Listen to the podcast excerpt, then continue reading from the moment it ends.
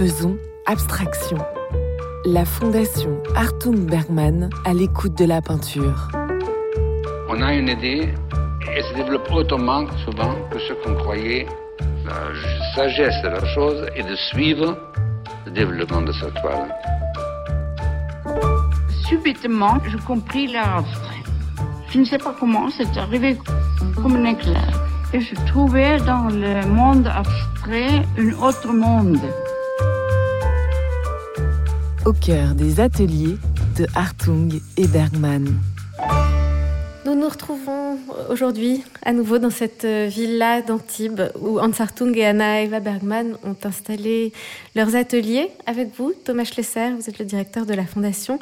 Et aujourd'hui, nous allons évoquer leurs ateliers leurs ateliers justement qu'ils ont installés l'un à côté de l'autre en contrebas de la maison, à côté de l'autre mais séparés. Cette maison, c'est au-delà de ces murs, c'est aussi un peu une famille. Euh, c'est une, c'est une galerie de portraits qui euh, réunit des personnes présentes aujourd'hui qui ont encore qui ont connu Hartung. Parlez-nous un peu de cette équipe de, de la fondation qui les a entourés. C'est extraordinaire. À la, à la, fondation, il y a les ateliers qui sont en contrebas, qui sont euh, derrière tout un sas d'oliviers, cette propriété qui permet véritablement de, de, séparer ce que sont les espaces de travail et de création des espaces domestiques. Et euh, les espaces domestiques, c'est-à-dire de vie quotidienne.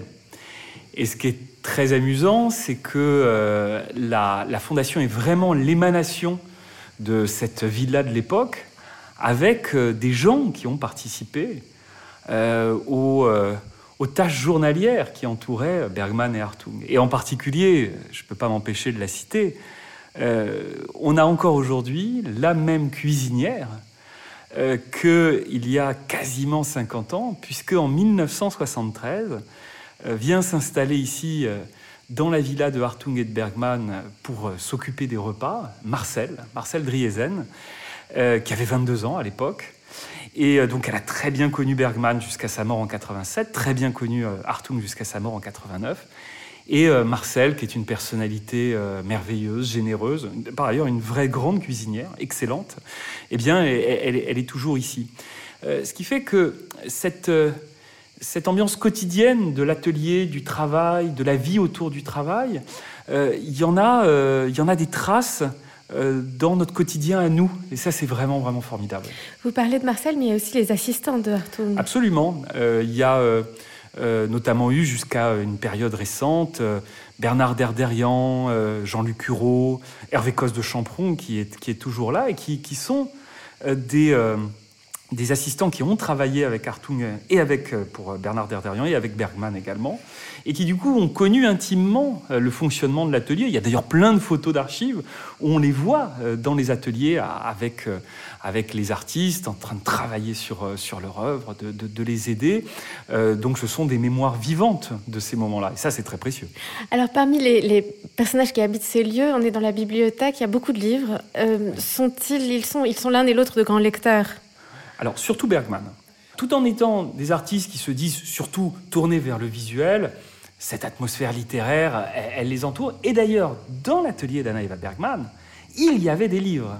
Il y avait des disques dans l'atelier d'Artug, mais dans l'atelier de Bergman, il y avait des livres. Des disques assez divers, je crois, à la fois de 18e, de musique baroque, mais aussi de musique contemporaine, qui lui était contemporaine. Oui, euh, alors c'est vrai. Euh, je, je vous dites que c'est euh, assez divers. Moi, j'ai plutôt l'impression que c'est quand même très homogène sur ce qu'on pourrait appeler, je ne sais pas si l'appellation est encore valable aujourd'hui, de la musique savante. Mm. Hein euh, donc, euh, ou de la musique classique, pour, pour dire les choses. Alors, c'est vrai qu'il pouvait y avoir de la musique classique contemporaine, bon, du type Varese, Boulez, etc.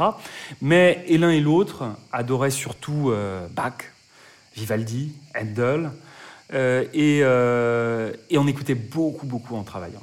Beaucoup.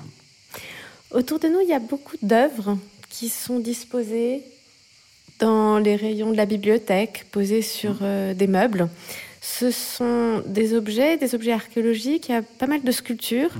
De quoi s'agit-il? D'où viennent ces œuvres? Est-ce qu'ils étaient collectionneurs? Alors c'est intéressant là aussi par rapport à la problématique de l'atelier, c'est qu'ils voulaient toujours séparer euh, vraiment ce qui se passait dans l'élaboration de leur laboratoire et puis ce qu'il y avait dans leur vie quotidienne. Et en fait, de leur temps, il n'y avait aucune œuvre d'eux ou de leurs amis au mur. Et c'est important à, préciser parce qu'aujourd'hui, les choses ont un peu changé. Artung raconte dans l'autobiographie qu'il ne voulait pas que ses amis soient jaloux. Je me souvenais pas de ce passage, mais c'est très bien. c'est très bien, ça, lui ressemble bien d'ailleurs. Alors je sais pas et si. que du coup, il était plutôt Manet et Goya, parce que comme ça, ça posait moins de problèmes. alors, et ça, alors ça, c'est une belle exagération de Hartung, puisque de Manet et Goya, il avait de Manet un petit dessin qui était un faux.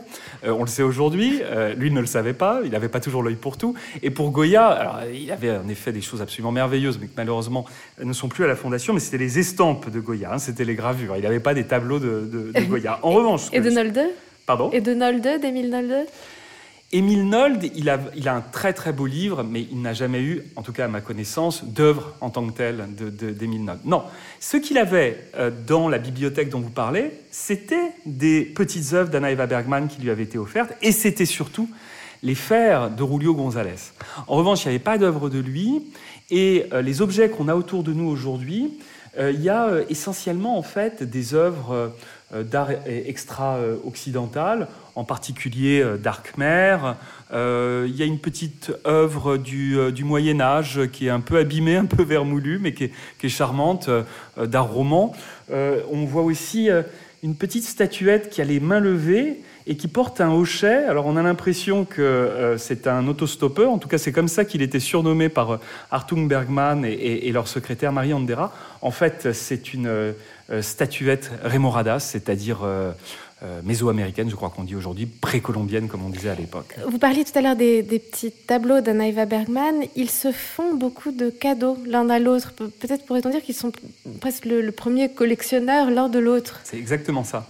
Exactement ça, c'est-à-dire que quand ils sont dans leur atelier respectif, à la fin de certaines séances, bah, ils, se rendent dans, l'atelier de l'autre pour, pour voir ce que Hans a fait d'un côté, Anaeva de l'autre. Et euh, évidemment, ils se font des commentaires, j'imagine toujours bienveillants, peut-être de temps en temps un peu critiques, puisqu'ils sont sincères l'un envers l'autre, mais je crois le plus souvent très admiratifs. Et euh, donc, du coup, euh, ils s'offrent des œuvres, ils s'échangent des œuvres. Et, et c'est ce que nous, on appelle les œuvres HH pour AEB ou AEB pour HH, c'est-à-dire qu'il y a les initiales voyez, de Hans Hartung derrière une œuvre d'Anaïva Bergman, ça signifie que c'est une œuvre de Bergman qui appartenait à Hartung, et vice-versa, une œuvre de Hartung qui appartenait à Bergman. Beaucoup d'artistes sont euh, assez euh, peu enclins à regarder le travail d'autres artistes, ce qui peut bien sûr se comprendre.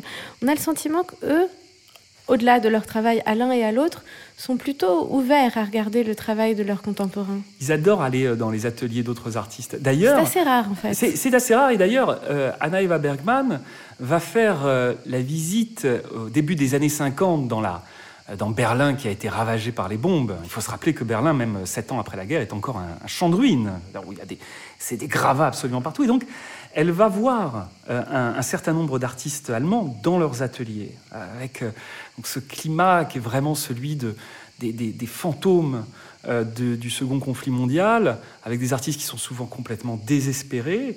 Euh, elle, les rend, leur rend visite, je pense par exemple à quelqu'un comme Baumeister ou comme Karl Hofer, et euh, elle, elle, rend compte dans ses écrits de ce qu'étaient les atmosphères, aussi de, l'amitié, de l'empathie qu'elle pouvait avoir pour eux. Et, de même, on, connaît, on connaît des, visites de, de, Hartung, de Bergman dans des ateliers américains, en particulier en 1964, il découvre l'atelier de Marc Roscoe à New York et voit Marc Roscoe en train de préparer ces grands tableaux qui, euh, plus tard, euh, malheureusement après la mort de celui-ci, intégreront la chapelle de, Houston. Donc oui, oui, bien sûr, ils, regardent leurs, amis. Et réciproquement, est-ce que leurs ateliers sont des lieux très ouverts? On a le sentiment que dans cette maison, ils accueillent beaucoup de visiteurs, mais est-ce que les visiteurs sont invités à franchir le seuil de l'atelier? Je crois que euh, finalement les analyses les plus récentes qui ont été faites sur la question des ateliers de, Hartung et de Bergman, c'est de dire que ce sont des ateliers qui sont faussement ouverts. C'est-à-dire qu'il y a une mise en scène d'ouverture, qu'en réalité, l'un et l'autre sont quand même précautionneux sur ce qu'ils montrent, ils ont bien raison d'ailleurs, et que euh, euh, ce sont pas, il ne faut pas s'imaginer comme ça comme des, grands ateliers comme lieu de sociabilité comme peut y avoir au 19e siècle par exemple où on se retrouve tous ensemble pour boire, pour faire la fête, etc. Donc ce sont des endroits où on peut se rendre, mais avec une part de ritualisation qui fait que on, garde quand même le regard un petit peu à distance pour éviter euh, tout simplement aussi, je, pense, hein, de se faire euh, pirater ou envahir, alors que ce sont des lieux, et pour l'un et pour l'autre, qui sont quand même sanctuarisés au service du travail. Il faut quand même bien répéter ça. ils ne travaillent pas du tout de la même manière l'un et l'autre, puisque pour Bergman, c'est beaucoup plus long que pour Hartung, qui est plus dans la rapidité. Euh, mais pour l'un et pour l'autre, ça exige, ça exige une immense concentration. il ne faut pas se laisser parasiter. Est-ce qu'on a le sentiment que le fait de s'installer en 72 dans ces nouveaux ateliers a sur leur travail un effet direct Je crois. Je crois que ça a un effet en termes de dimension, d'une part, parce que c'est plus facile de, travailler dans des meilleures conditions. Euh, et pour l'un et pour l'autre, c'est évident pour Anna Eva Bergman, hein, qui a un atelier digne de ce nom alors qu'elle n'en avait pas vraiment eu. Euh, euh, auparavant. Mais c'est vrai aussi pour euh, Hartung qui, euh, qui peut bénéficier de l'appui plus simple des assistants pour, pour se mouvoir, pour expérimenter pour avoir un certain nombre d'outils. Donc oui, bien sûr, je pense qu'il y a un impact sur, sur, leur, sur leur œuvre. Et ces visiteurs qui viennent ici, qui sont-ils? Oh, c'est un peu tout le monde. Alors c'est beaucoup, il y a beaucoup de journalistes et de médecins quand on regarde leur semainier, mais il y a évidemment aussi les amis. Euh, c'est amusant de voir euh, régulièrement un peintre comme Jean Hélion, qui est une personnalité merveilleuse, il y en aurait pour des heures à parler de Jean Hélion, qui vient très fréquemment les visiter. Évidemment Pierre Soulages, euh, qui, est, très ami avec, avec les deux, des, critiques d'art. même s'il faut bien préciser qu'à partir des années 80, les visites quand même commencent à, à diminuer. Ils sont, je dirais pas fermés sur eux-mêmes, mais concentrés sur leur œuvre. Marcel Breuer vient les voir et leur fait de grands compliments sur la maison, ce qui est l'occasion d'une extrême fierté, ce qu'on comprend. Alors, c'est une citation indirecte, donc je n'ai pas lu en tout cas Marcel Breuer qui disait, mais Hartung et Bergman racontent que Breuer aurait dit que c'était la maison qu'il aurait voulu construire. Évidemment, il faut être prudent avec cette, cette mention. Pourquoi Breuer vient? Tout simplement parce que le maître d'œuvre de Hartung et Bergman était euh, Mario Llosa, qui est d'ailleurs toujours, euh, toujours euh, des nôtres et toujours vaillant, qui, qui approche des 90 ans, mais qui, pour la petite anecdote, nous aide encore quand on, travaille aujourd'hui sur les ajustements architecturaux et en particulier quand on travaille sur les ateliers. On demande toujours l'avis de, de, Mario. Euh. Qui a travaillé avec Marcel Breuer. Et qui était, pardon, vous avez raison, qui était l'assistant euh, français de Marcel Breuer. ce lieu, ils l'ont conçu comme leur maison, hum. comme leur lieu de travail, leur lieu d'habitation, mais ils l'ont aussi conçu comme un futur endroit qui serait destiné à accueillir leur œuvre comme une fondation. Ça signifie que la postérité était une chose pour eux euh, importante. C'est très important ce que vous dites parce que je crois que l'un et l'autre avaient une forme de, vraie modestie et d'humilité par rapport à l'existence, la condition humaine dans leur quotidien. En revanche, il est tout à fait clair que l'un et l'autre avaient une totale conscience de leur euh, postérité, euh, de leur vivant. Bergman, on le sent dans ses carnets, je dirais, euh, elle travaille pour les siècles. Et puis, alors Hartung, c'est stupéfiant, c'est que dès qu'il est enfant et adolescent, il commence euh, à, classifier les choses, euh, à les signer dès l'âge de 12 ans. Hein. il commence à signer dans ce qu'on appelle un catalogue raisonné, c'est-à-dire le corpus des œuvres authentiques que la Fondation est en charge d'établir. On a des œuvres de Hartung quand il a l'âge de 12 ans, donc ça commence très très tôt. Et il garde absolument tout parce que ils savent qu'ils font partie de l'histoire. Ils ont raison. Et aussi, je, pense que euh, ça, c'est moi qui le pense. Je les, les ai jamais entendus le dire, hein, ou j'ai pas lu ça chez eux, mais je pense qu'ils ont conscience que euh, une fois que la mort a frappé, il y a forcément une période de parenthèse un peu plus difficile, où pour entretenir euh, la mémoire et la postérité, il faut des bonnes conditions de conservation des archives, des œuvres. Il n'y avait rien de mieux qu'une fondation émanant de leur propre villa pour y parvenir. En fait, c'est assez fascinant de constater à quel point ils ont mis en place une sorte de dispositif extraordinaire euh, destiné à la mise en œuvre de leur propre historiographie. ce lieu, c'est aussi un extraordinaire outil de recherche. Euh, je suis euh, tout à fait d'accord avec ça et, je, pense, je pense que c'est merveilleux parce que, vous savez, ici, c'est devenu aussi un peu une maison des historiens de l'art. Il faut, faut, dire une chose, c'est que les fondations avec des objets culturels et artistiques, quand ils font de, la résidence, ils ont bien, ils ont bien, bien raison, c'est souvent à destination des artistes. Je trouve ça formidable. Mais c'est la, la norme un peu banale maintenant. en revanche, il y a, y a, peu d'endroits qui soient au service euh, des, universitaires, des, commissaires, des critiques, des collectionneurs. Euh, et, ici, c'est pour eux.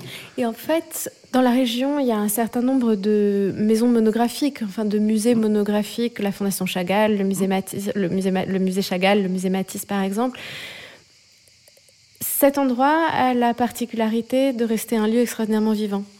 On essaye, en tout cas avec toute l'équipe de, la Fondation, euh, euh, d'un côté, on fait en sorte d'un peu fétichiser euh, certaines choses, et notamment les, ateliers. De l'autre, il faut pas. Euh, je pense que Hartung et Bergman eux-mêmes auraient redouté que l'endroit devienne une sorte de réceptacle complètement inerte de ce qu'a été leur vie. Il faut que ça reste dynamique, il faut que ça se réinvente tout le temps.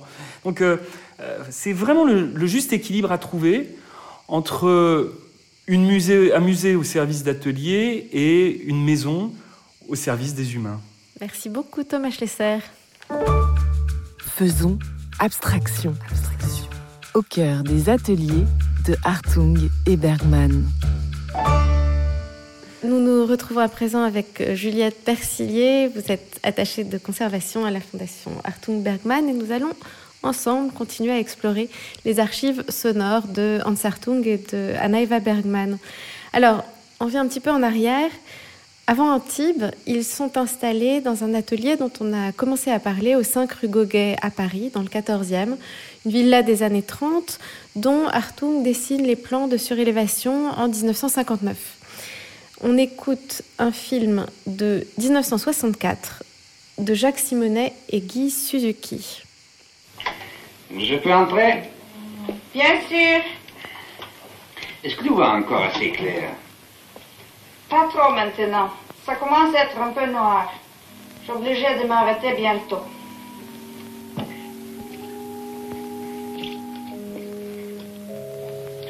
J'ai soif. Tu veux boire quelque chose? Hmm. Qu'est-ce que tu me proposes Whisky, gin, crevettes un petit caresse.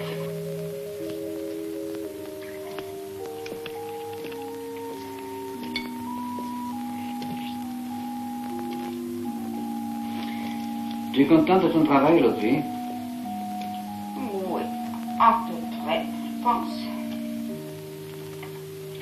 Je remonte travailler maintenant. Bon, bon travail. À tout à l'heure. Merci. Alors tout ça est totalement, euh, a l'air totalement naturel, mais en réalité, euh, on sait que vous avez, je crois, retrouvé dans, les archives euh, le témoignage de ce que tout ça a été entièrement écrit, entièrement théâtralisé, rédigé, et on a le sentiment qu'il y a quand même quelque chose de très théâtrale, enfin une part de jeu dans, leur existence. Et d'ailleurs, ce patio, ce patio d'Antibes est comme une sorte de grande scène sur laquelle euh, on a l'impression que beaucoup de choses peuvent se passer à, beaucoup de moments. Alors, revenons rue Goguet. Ils s'installent en 1959. Ils viennent de se remarier. Comment cet atelier-là était-il euh, composé? Comment la répartition des lieux était-elle organisée? Alors, à l'origine, avant la surélévation faite par euh, Hartung, il y avait en fait simplement un rez-de-chaussée euh, donc avec un, espèce de grand hall qu'ils appelaient l'atelier, parce que c'était une maison qui avait été construite comme un atelier d'artiste quand même. Donc il y avait un grand hall central qui faisait office d'atelier, et ensuite une, petite mezzanine sur laquelle il y avait euh, les espaces de vie, donc la chambre, euh, la salle de bain, etc.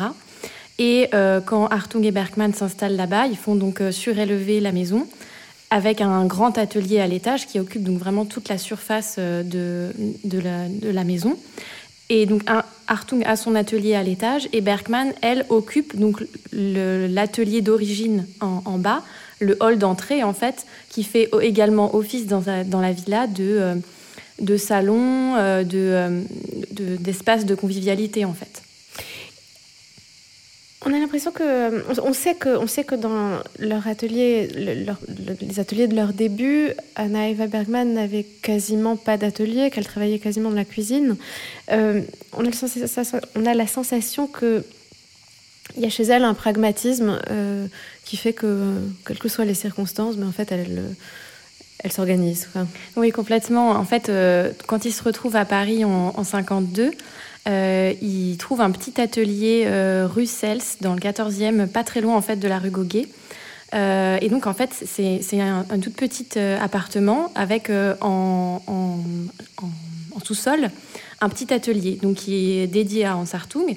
Et Bergman explique dans ses mémoires que elle, elle travaille un petit peu là où il y a de la place, donc sur le lit, parfois dans, la cuisine, etc. Et qu'elle doit ranger tout son matériel à la fin de la journée, au moment des repas et quand ils reçoivent euh, du monde. Donc c'est toujours très complexe. Et elle explique du coup que dans son travail, elle est toujours contrainte dans le format de ses œuvres par rapport au lieu dans lequel elle travaille. Et quelque part, euh, je pense que l'atelier d'Antibes, c'est un petit peu l'aboutissement euh, pour elle de toutes ces années de, contraintes par rapport au format, où euh, petit à petit, elle, agrandit la taille de ses toiles, donc de la Russell avec des tout petits formats, et où même ils vont vachement, énormément, pardon, développer la gravure à l'atelier La Courrière parce qu'ils ont justement très peu d'espace pour travailler la peinture dans leurs ateliers. Puis la rue Goguet, où là, euh, on commence déjà à avoir euh, des espaces sous plafond un petit peu plus hauts et puis même euh, un peu plus larges pour pouvoir s'étaler, même si elle reste quand même dans le lieu de vie, à l'atelier de la rue d'Antibes, où là, elle a complètement son espace personnel, où, où elle peut voilà, développer des grands formats à la, hauteur de, de, son imagination et des paysages qu'elle qu'elle rêve. on va suivre Pierre Descargues, journaliste et, critique d'art, qui visite cet atelier d'Antibes en 1981. C'était sur France Culture. On entre. Là aussi, c'est bien rangé. Hein. Il y a aussi de l'ordre. Hmm? Oh, Anaïra, comment pouvez-vous dire que c'est pas en ordre? Moi, je trouve jamais que c'est en ordre chez moi. Eh ben, il y a trois tableaux qui sont posés sur des tréteaux, quatre peut-être, hein. trois tableaux, et tout ça est bien rangé, rien ne dépasse. Il y a des fiches dans les fichiers, il y a des carnets ouverts aux pages qu'il faut, un petit escalier qui monte et qui conduit à un endroit pour être tranquille. Oui, il y a les gravures. C'est presque aussi bien rangé que chez Ansartou. Mieux rangé. Ah oui? En tout cas plus propre. Non, c'est pas mieux quand même. Quoi non, ici, c'est beaucoup plus propre et beaucoup mieux rangé, chaque chose à sa place, etc. Parfait. Bien, comment va le travail? Mon travail à moi Tu demandes? Moi, je trouve toujours que je travaille mal. Mais je travaille quand même. Si les autres l'aiment, tant mieux. Vous l'aimez pas, votre travail? J'aime mon travail, mais j'aime pas ce que je fais. Je suis pas contente avec les résultats toujours. Nous, on est toujours très contents de toute façon. Alors, ça, ça, fait un équilibre sur la balance. Tant mieux. Naïva, c'est peint avec de l'argent. C'est pas peint avec l'argent, c'est le feuille d'argent je mets là-dessus.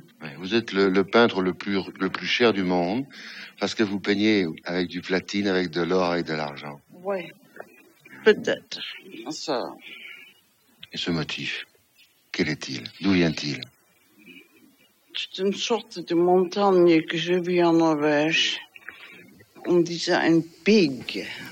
Alors on rentre assez euh, précisément dans sa manière euh, d'élaborer, dans la manière qu'a Eva Bergman d'élaborer ses œuvres. Que sait-on de ses habitudes de travail? Est-ce qu'elle dessine beaucoup? Est-ce qu'elle travaille exclusivement dans l'atelier? Est-ce qu'elle travaille aussi dehors? Alors Bergman ne fait pas vraiment de distinction entre le dessin et la peinture. C'est deux parties euh, complémentaires de son travail. Et euh, de la même manière qu'en Hartung, elle, nomme ses œuvres. Euh, la numéro 10 de l'année 1963 euh, et on peut avoir en numéro 10 une œuvre sur papier et en numéro 11 une œuvre sur toile, et, etc. Donc il n'y a pas de distinction qui est faite dans la continuité de son œuvre. Elle, la pense vraiment comme un tout, que ce soit entre le dessin et, et la peinture. Après, elle a aussi une, une, pratique du dessin qui est aussi de l'ordre du croquis, c'est-à-dire que quand elle est en voyage, euh, elle a des carnets qu'elle emmène avec elle, où elle va croquer le paysage, croquer des éléments euh, de nature qui vont l'intéresser, comme par exemple des, pierres, des murs. En, Espagne, elle fait beaucoup ça, elle, elle dessine des murs. Et ensuite, euh, elle va réinvestir ses croquis dans l'étude qu'elle va faire au sein de son atelier sur les toiles, sur même d'autres œuvres papier. Donc elle reprend ces formes en fait qu'elle a vues dans la nature et elle les, elle les, elle les retravaille. Et cette technique de, la feuille de métal qu'elle utilise et qu'elle décrit dans, dans, la conversation avec Pierre Descartes, je crois que c'est son ancien beau-père qui lui a appris. Donc, euh, cette technique liée oui, aux, oui, icônes. C'est ça. En fait, c'est son pendant la période où elle euh, où elle vit en Norvège pendant la, guerre, elle rencontre Christian Lange, qui est un restaurateur de cathédrale, avec qui euh, elle se lie d'une vraie, vraie amitié, d'une vraie complicité intellectuelle. Et elle rencontre après son fils qu'elle épouse. Euh, mais c'est vraiment avec le, père qu'elle a une, vraie, euh, une vraie complicité. Et en fait, il va l'initier à la, technique de la feuille de métal, euh, puisque lui, comme il est restaurateur de cathédrale, il restaure en fait les dorures qu'il y a sur les, sur les parois des églises. Et c'est une technique qu'elle va réappliquer vraiment dans sa forme stricto sensu, c'est-à-dire qu'elle va utiliser un fond ocre généralement, mais ça peut être aussi un fond euh, jaune ou, euh, ou, bleu qui transparaît d'ailleurs parfois euh, sur les côtés de ces toiles. Donc c'est assez intéressant de voir la stratigraphie de ces œuvres. Il y a ce fond coloré et il y a par-dessus différentes couches qui permettent d'appliquer la feuille de métal. La feuille de métal est ensuite posée à la main. Et ensuite, par-dessus, il y a un glacis qui est apposé qui permet de créer des effets de transparence. Et parfois même, entre la feuille de métal et ce glacis, elle va déposer de la peinture et la gratter euh, pour pouvoir créer justement des effets euh, de couches, de transparence, de lumière. Est-ce que dans la manière dont elle s'approprie cette technique ancestrale, il y a des variations au fil des 30 ans pendant laquelle elle l'utilise? Oui, euh, justement, c'est assez intéressant, c'est-à-dire que au départ, elle va essayer de cacher la forme même de la feuille, parce que les feuilles, quand on les achète, ont, une forme carrée. Donc il y a de la feuille d'or, de la feuille d'argent et aussi de la feuille de cuivre qu'elle utilise. Et au départ, elle, cache euh, cette forme-là parce qu'elle veut faire disparaître la forme du carré euh, au milieu de la forme qu'elle crée.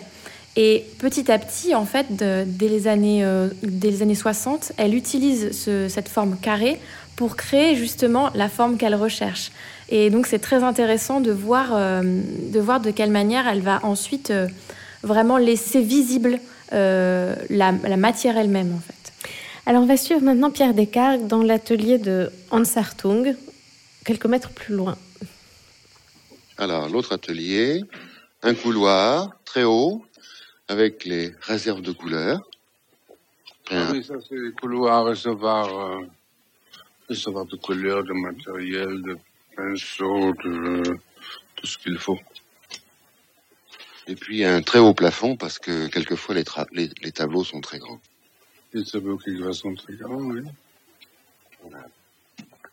Ici, une autre, une autre étape. Alors, ce que nous avons vu dans le premier atelier, c'était quoi? La préparation des toiles Oui, surtout. Et ici, la peinture. préparation, et puis, puis non, pour, le, pour la fin, pour le vernissage, c'est encore de l'autre côté après. Et euh, ici, c'est pour travailler, pour moi. Ici, c'est la peinture. Il y a toujours, par les grandes vitres, le, le champ des oliviers, qui est superbe. Les olives sont bonnes? Il fallait les faire, très hautes aussi parce que le terrain monte. On peut attraper le ciel encore à peu près. Il fallait faire ça très haut. Dans la méthode de, travail de Hans Hartung, il y a une grande rupture qui s'opère en 1960 qui déplace en quelque sorte la place du geste dans sa manière de faire. Est-ce que vous pourriez nous dire un mot de, de ce passage? Oui, alors au départ, en fait, Hans Hartung, euh, dès les années 30, il va utiliser une technique qui s'appelle la mise au carreau, c'est-à-dire qu'il travaille essentiellement euh, sur du papier, il va faire des, dessins sur papier, et les, motifs, les formes qui vont le plus l'intéresser, il va les reproduire sur toile. Mais quand je dis reproduire, c'est-à-dire qu'il va vraiment faire un quadrillage euh, de, ce, de ce dessin originel sur papier et proportionnellement le reporter sur la toile. Donc c'est très intéressant parce qu'on a euh, conservé des, fonds d'atelier où on voit justement euh, de quelle manière il reportait les points de, de, dessin d'origine. Et cette technique-là, il va l'utiliser jusqu'à la fin des années 50. C'est très étonnant parce qu'en fait, on a l'impression de quelque chose de très spontané, alors qu'en fait, c'est un contrôle absolu. Complètement, totalement. Et c'est aussi une technique qui lui permet justement de maîtriser son œuvre et aussi de maîtriser les coûts de production parce que euh, dans les années 30, euh, il n'est pas encore reconnu, il a, il a assez peu d'argent, il vit dans la pauvreté, donc ça lui permet quand même d'économiser un petit peu euh, sur les, prix des toiles qui sont quand même assez, assez élevés. Et à partir de 1960, on a un, un, double changement qui s'opère, c'est-à-dire que jusqu'ici, il travaillait sur de la peinture à l'huile, qui est un procédé qui met assez longtemps à sécher et à partir des années 60, euh, il y a la mise en, commerce de la peinture acrylique et la peinture vinylique, qui sont des peintures euh, industrielles qui sèchent beaucoup plus vite. Et euh, beaucoup d'artistes à ce moment-là se mettent à les utiliser, et Hartung également. Et ça va lui permettre en fait d'avoir un geste qui est beaucoup plus rapide sur, sur la, la, matière picturale.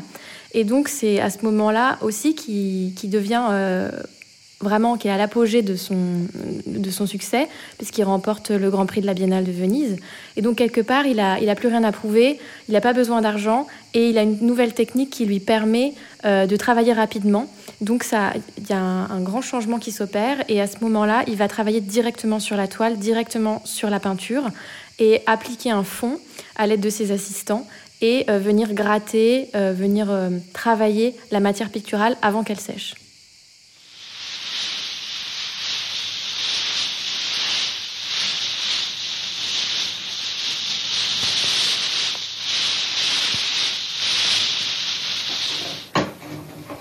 C'était un reportage de Pierre Brunberger et Christian Ferlet dans l'atelier. On est en 1970. Et ce que l'on entend, c'est d'abord le bruit de, ces outils qu'il s'est construit lui-même, qu'il s'est inventé avec l'aide de ses assistants. Oui, alors là, le bruit qu'on entend, qui est, assez émouvant, parce que c'est vraiment le, le, seul bruit de l'outil, c'est un, bruit de pistolet euh, de carrossier euh, à air comprimé. Donc en fait, c'est un, pistolet euh, qui est branché et qui à l'aide de l'air, propulse la peinture directement sur la toile. Et ça fait une vaporisation qui est assez large, en fait, assez diffuse, et qui permet de créer des formes euh, presque qu'on appelle, nous, euh, maintenant, nuagistes. Euh, c'est les toiles d'Artung des années 60. Et dans son atelier, il a toutes sortes d'outils de cette, de cette, de cette sorte-là qui, qui, va, avec ses assistants, développer, imaginer, concevoir. Euh, on a des pinceaux multiples, donc il va faire euh, fabriquer des pinceaux avec euh, un, seul embout et plusieurs bouts de pinceau à poil, ce qui lui permet en un seul passage de, de, bras de faire trois, quatre traits de, de, peinture. On a également l'utilisation d'outils qui sont sortis de leur contexte. C'est presque des ready-made de Hartung dans l'atelier. Il utilise des, des râteaux de jardin. Il utilise euh, des rouleaux de lithographie euh, qu'il va appliquer directement sur la toile. Enfin, il y, a toutes sortes de choses et qui lui permet justement de, renouveler son travail. Les toiles des années 80 qu'on a vraiment redécouvertes dans l'exposition du musée d'art moderne de la ville de Paris en 2019, elles sont faites avec quelles sortes d'outils? Les toiles des années 80, alors il y, a, on va dire, deux grandes périodes dans les années 80. Au début des années 80, euh, il va utiliser ce qu'on appelle les balais de Genet. Donc avec ses assistants, ils vont, récupérer des branches d'arbres dans le jardin qui vont assembler euh, en balai. Et ensuite, Hartung va tremper ce balai euh, dans la peinture et projeter le balai sur la toile. Alors les assistants nous, racontent, et c'est vraiment très émouvant, qu'il avait une telle force dans, les bras quand il projetait ce, ce balai sur la toile qu'ils étaient obligés de mettre euh, une plaque à l'arrière de la toile pour que la toile ne se, ne se brise pas, ne se fende pas euh, au contact du, du, balai. Et puis en deuxième, euh, deuxième partie de sa vie, à la fin des années 80, là, ils vont mettre en place un système qui lui permet d'avoir une grande amplitude de mouvement.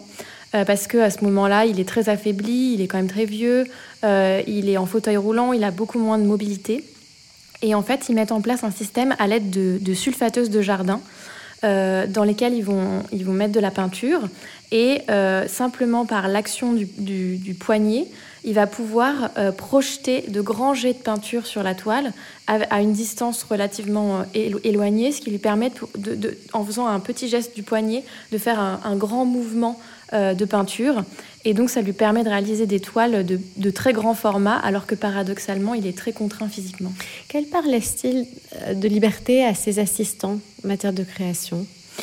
Alors les assistants sont essentiellement là pour faire les fonds euh, des œuvres, pour préparer les toiles avant. Euh, comme on l'a écouté dans, dans l'extrait tout à l'heure, il y a une partie où on va préparer les toiles et une partie où on va faire l'œuvre et ensuite on va les vernir. Donc ils sont là surtout dans la partie préparation de toile et dans la préparation, dans la partie vernissage. Mais ils sont aussi là, et ça c'est assez intéressant, euh, ils proposent perpétuellement de, de nouvelles de nouvelles techniques et de nouvelles couleurs. Par exemple, euh, ils vont proposer ce jour-là, tiens, euh, qu'est-ce que tu penses de cette couleur de, cette couleur-là, de cet assemblage-là? Donc il y a cette créativité-là et aussi la créativité dans les, dans les outils qui sont proposés, puisqu'il y a certains de ces assistants qui vont fabriquer eux-mêmes des outils et lui dire, tiens, regarde, j'ai fabriqué ça, et si on l'essayait? Et pour finir, on a le sentiment que ce, lieu est en fait un lieu assez peuplé pendant les heures du jour, mais il y a aussi des moments de nuit dans lesquels euh, Hartung habite cet atelier. Il écrit d'ailleurs Je suis un homme de la nuit. à, quoi, à quoi sont réservées ces heures de la nuit? Alors en fait, ce qui est, ce qui est très intéressant, c'est que Hartung travaille essentiellement la nuit. En fait, ses séances de travail, c'est souvent des séances nocturnes. Après, suivant la période de l'année, euh, une séance nocturne en hiver, ça peut être à 17h et puis en été, ça sera à 22h. Mais il travaille à la lumière des néons. Et ça, c'est assez intéressant aussi de, le savoir parce que c'est pour la manière de présenter ses œuvres. Euh, c'est fondamental de, penser qu'elles ont été conçues sous une lumière artificielle et pas sous, euh, la lumière du jour. C'est aussi pour ça que les ateliers sont orientés au nord. Merci beaucoup Juliette Persillet. Nous allons à présent retrouver deux des membres de l'ensemble baroque de Nice dans beaucoup des archives sonores que nous avons entendues, enregistrées dans l'atelier de Hans Hartung et d'Anna Bergman. Il y avait de la musique, beaucoup de musique baroque, un peu de musique contemporaine aussi. On a évoqué le fait que la discothèque de Hartung et de Bergman était extrêmement abondante. On sait également qu'ils ont donné l'un et l'autre des tableaux destinés à orner des pochettes de disques. Et dans son autobiographie, Hans Hartung raconte son goût extrême pour la musique, raconte même qu'il considère qu'il aurait pu être musicien dans une autre vie. Et pour écouter Giorgio Basilico et Gilbert Bezzina, nous allons descendre dans l'atelier de Hartung.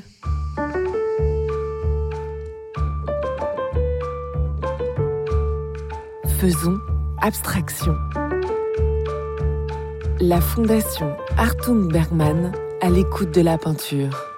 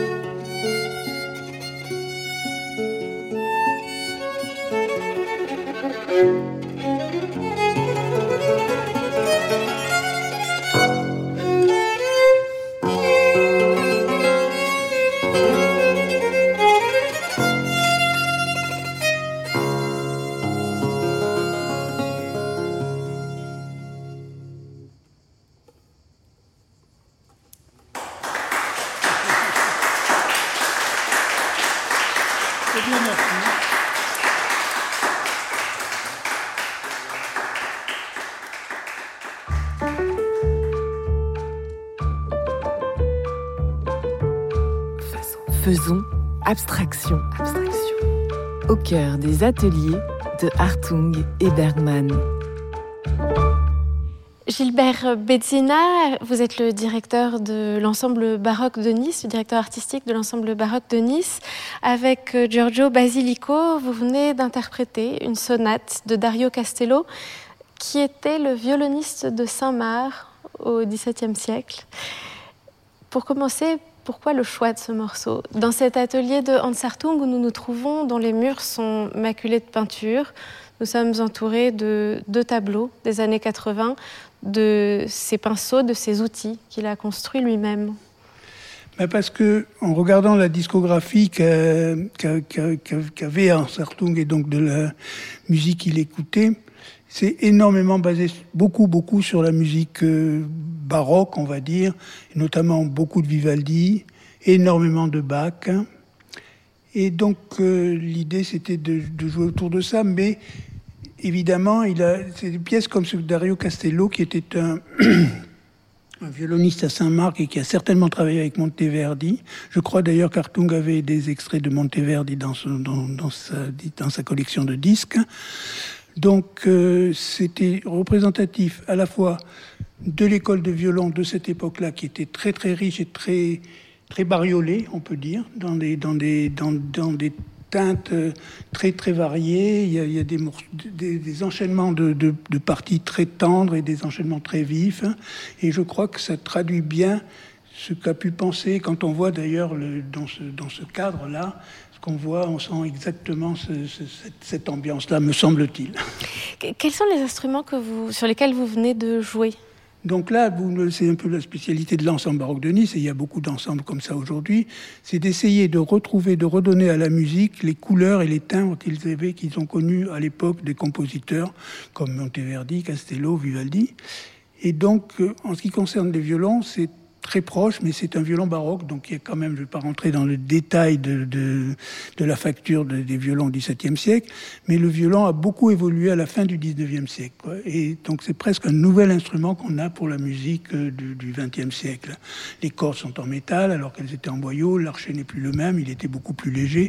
Donc toutes ces choses-là contribuent à donner un timbre tout à fait différent de ce qu'on peut entendre avec des instruments modernes. Et c'est ce qui nous plaît, c'est d'essayer de retrouver les œuvres avec les sonorités qu'elles ont connues à l'origine. Et après, on peut faire ce qu'on veut, évidemment, et on peut jouer Bach sur un synthétiseur. Il y a des gens qui le font remarquablement, et c'est parfait aussi.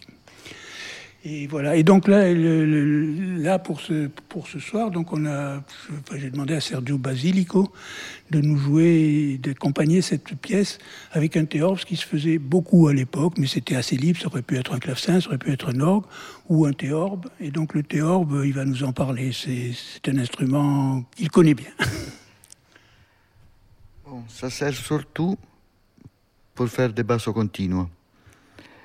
Basso continuo, c'est C'est une structure qu'on trouve dans toute la musique baroque. 14 cordes, c'est un peu compliqué. Un boyau. C'est la, la, basse du luth, quoi. Le, oui. le luth étant le, le, le, violon de la, de la famille, on va dire, si dans, dans la, et le, le théorbe, ce serait un peu le, le, violoncelle, on va dire. Donc au niveau tessiture, c'est grave et ça sert à faire les basses, donc euh, qu'on ne peut pas faire avec un luth. Oui, on arrive jusqu'au sol, euh, au sol grave, de violoncelle, finalement. Oui. Est-ce que dans la discographie de Hans Hartung à laquelle vous avez eu accès, vous avez trouvé des enregistrements euh, Alors du théorbe, pas vraiment, mais de la viole d'amour, par exemple, oui. Et puis, comme... Euh, on peut le voir en lisant donc cette discographie, on voit qu'il y a vraiment une, d'abord une recherche sur la musique du XVIIIe siècle, puisqu'il y a énormément de Vivaldi, mais pas uniquement. Il y a du Téléman, il y a, de la musique française, il y a du Leclerc, il y a du Lully. Enfin, il y a, vraiment beaucoup, beaucoup de choses du XVIIIe siècle. À une période où il y en avait quand même, il y avait très très peu d'enregistrements de cette musique-là et souvent avec des instruments, enfin donc comment dire, on n'avait pas encore cette idée de retrouver toujours la sonorité des instruments anciens. On pouvait jouer Bach ou Beethoven, ou Bach ou, ou Vivaldi sur des instruments modernes, ce qui se faisait très souvent. Mais on voit aussi qu'il a particulièrement attaché une collection qui s'appelait Archives Production et qui, tout de suite, dès les années 1950, a commencé à chercher les timbres des instruments, ce qu'on disait tout à l'heure. Et donc, euh, il y a beaucoup de ces disques d'archives production dans la collection d'Arns Hartung, et notamment des pièces d'orgue de Valcha, qui étaient, par Valcha, de Bach, qui étaient sur des orgues historiques du XVIIe siècle en Allemagne, les orgues qu'a connu Bach. Euh, et voilà, et tout est autour de ça. Quoi. Et il y a aussi énormément de pièces de clavecin qu'il a, qui, qu'il avait dans sa discothèque. On sait qu'il travaillait en écoutant de la musique énormément, donc que ces murs, même entre lesquels nous nous trouvons, ont résonné du son de ses disques. Dans son autobiographie, il dit que ce qui lui reste de l'Allemagne, il est, il est, né en Allemagne, c'est ce goût de la musique, ce goût de la musique baroque. Et il dit en substance que ce qui l'intéresse dans cette musique baroque, c'est moins la tentative d'y voir une concordance entre le geste du peintre le geste mhm, des coups de mhm. pinceau ou du geste de ses outils fait de je, pinceau de genêt qu'on voit en face de nous et le rythme de la musique, mais que c'est la structure de la musique baroque, la rigueur de la structure de la musique baroque, qui, par le cadre qu'elle offre, lui permet d'exprimer sa liberté. Ah oui, je comprends très très bien ça, et notamment qui concerne l'Allemagne, puisque des compositeurs comme Jean-Sébastien Bach, par exemple, mais bien, bien avant lui, Scheid, Schütz et tous ces gens-là, ont une écriture qui est beaucoup plus beaucoup plus arithmétique, on va dire, que, que, que la musique italienne, qui reste structurée aussi, mais où la mélodie a une place très très importante. Chez Vivaldi, c'est énormément du chant, de la mélodie, et c'est magnifique au niveau mélodie. Chez Bach, les thèmes sont des fois très très très très simples, voire presque banals, mais il en fait une chose, fait ce qu'on appelle le contrepoint. Il les organise de telle façon qu'il peut écrire l'art de la fugue, qui, qui est composé de qui est composé d'énormément de fugues qui sont toutes très variées et qui sont soit à trois voix, soit à quatre voix, soit à l'envers. Il peut faire des, il s'amuse beaucoup, beaucoup, beaucoup avec la, la structure musicale et donc l'architecture de ces pièces est très, très importante. Je voudrais qu'on dise un mot d'Anna Eva Bergman aussi, dont l'atelier se trouve euh, juste à côté de celui-ci. Une grande exposition lui a été consacrée l'hiver dernier au musée Reina Sofia à Madrid, dont le titre était Du nord au sud, rythme.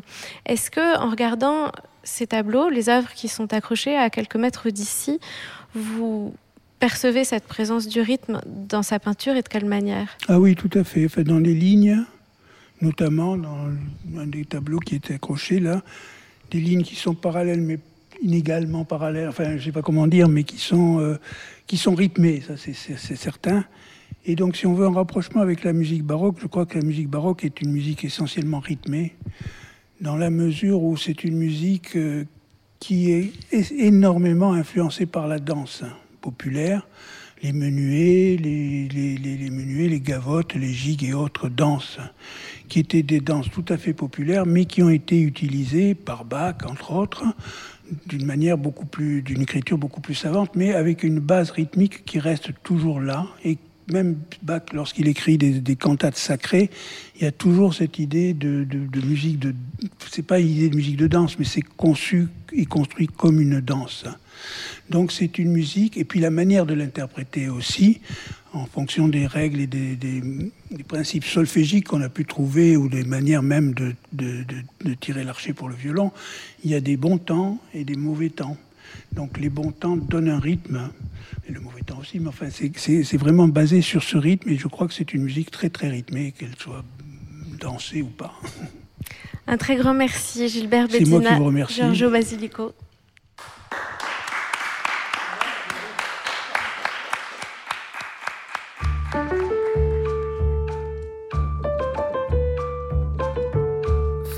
Faisons abstraction. abstraction. Retrouvez ce podcast en ligne sur toutes les plateformes.